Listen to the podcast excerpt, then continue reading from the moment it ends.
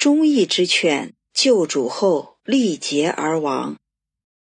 刘晓。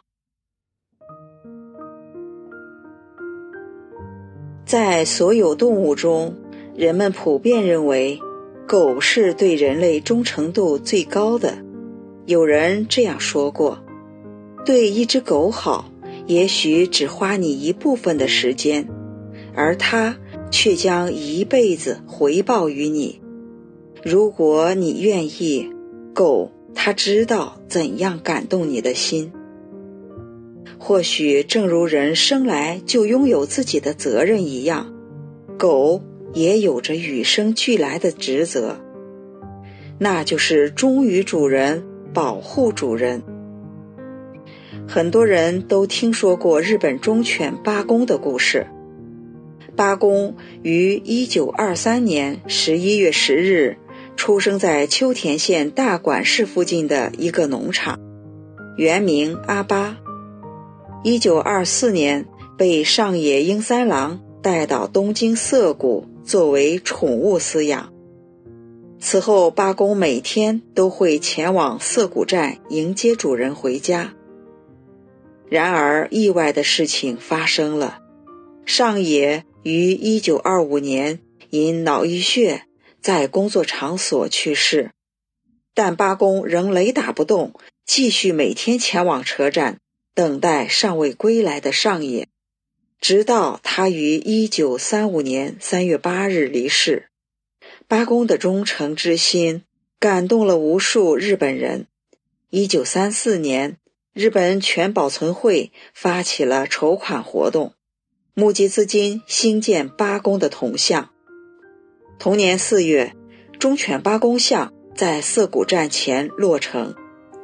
随后，八公的故事还被拍成电影和书籍，其故事为更多的世人所熟知。类似八公这样的忠犬，古往今来实在是不少。清朝笔记《指纹录》中也记述了这样一个忠犬的故事。一天清晨，四川江津人毛甲。身上带着四百两银子出门办事，因为要处理的是急事，所以他一路疾走，一气走到了十里外。偶然一回头，他看见自家的爱犬尾随而来，于是对爱犬说道：“因为我每次出门，你都跟随于我，增添了不少麻烦。如今我需要到百里之外的地方，路途遥远。”是以将你关在房中，等我回家。你为何还要追随而来？你跟着我走，一定会立罚而死的。某甲说罢，让爱犬返回，爱犬却纹丝不动。某甲有点生气，就用脚狠狠踢了他两下。爱犬明白了他的意思，转身静静地离去了。令毛甲没想到的是。待他又走了十几里，回头发现爱犬仍在身后，不远不近地跟着。毛甲无奈，便解下行囊中的干粮投给他。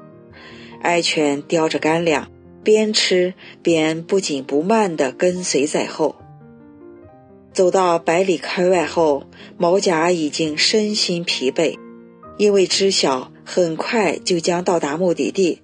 所以他精神上有些松弛，就在草丛中席地而卧，打算休息一会儿。爱犬则蹲在一旁守护。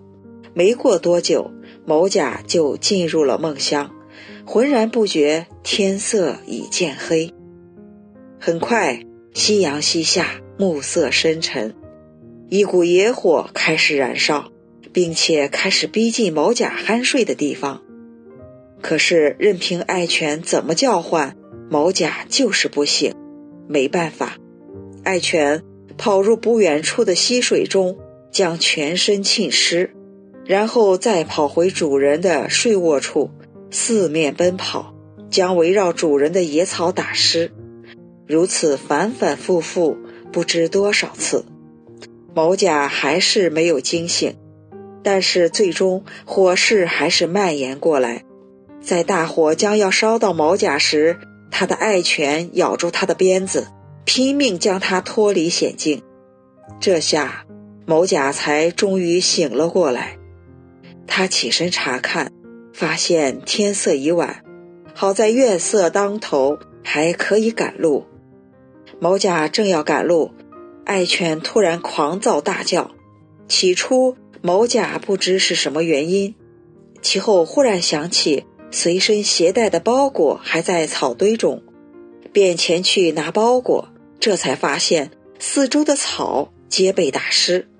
感念爱犬的忠义，某甲的眼泪层层流下，于是呼唤爱犬与自己同行。